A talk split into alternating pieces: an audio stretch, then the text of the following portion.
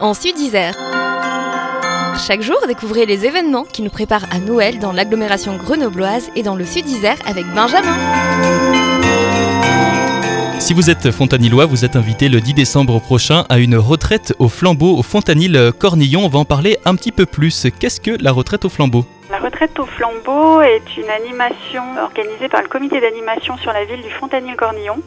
Le rendez-vous est donné aux Fontanillois à 17h sous la halle. Le départ se tiendra à 17h30 avec une déambulation dans les rues du village, avec des lampions, la compagnie Fuego Loco, un chariot mobile, des artistes jongleurs et de la pyrotechnie. Un feu d'artifice sera lancé au parc municipal à 18h30. Au retour, du chocolat, des vins chauds et des marrons seront offerts aux participants. Génial, donc tout ce qu'il faut pour bien préparer euh, Noël. On rappelle que c'est réservé aux habitants de Fontanil-Cornillon. Et on retrouve euh, toutes les informations sur un site internet ville-fontanil.fr ville-fontanil.fr. Et on rappelle bien sûr que l'abus d'alcool est dangereux pour la santé.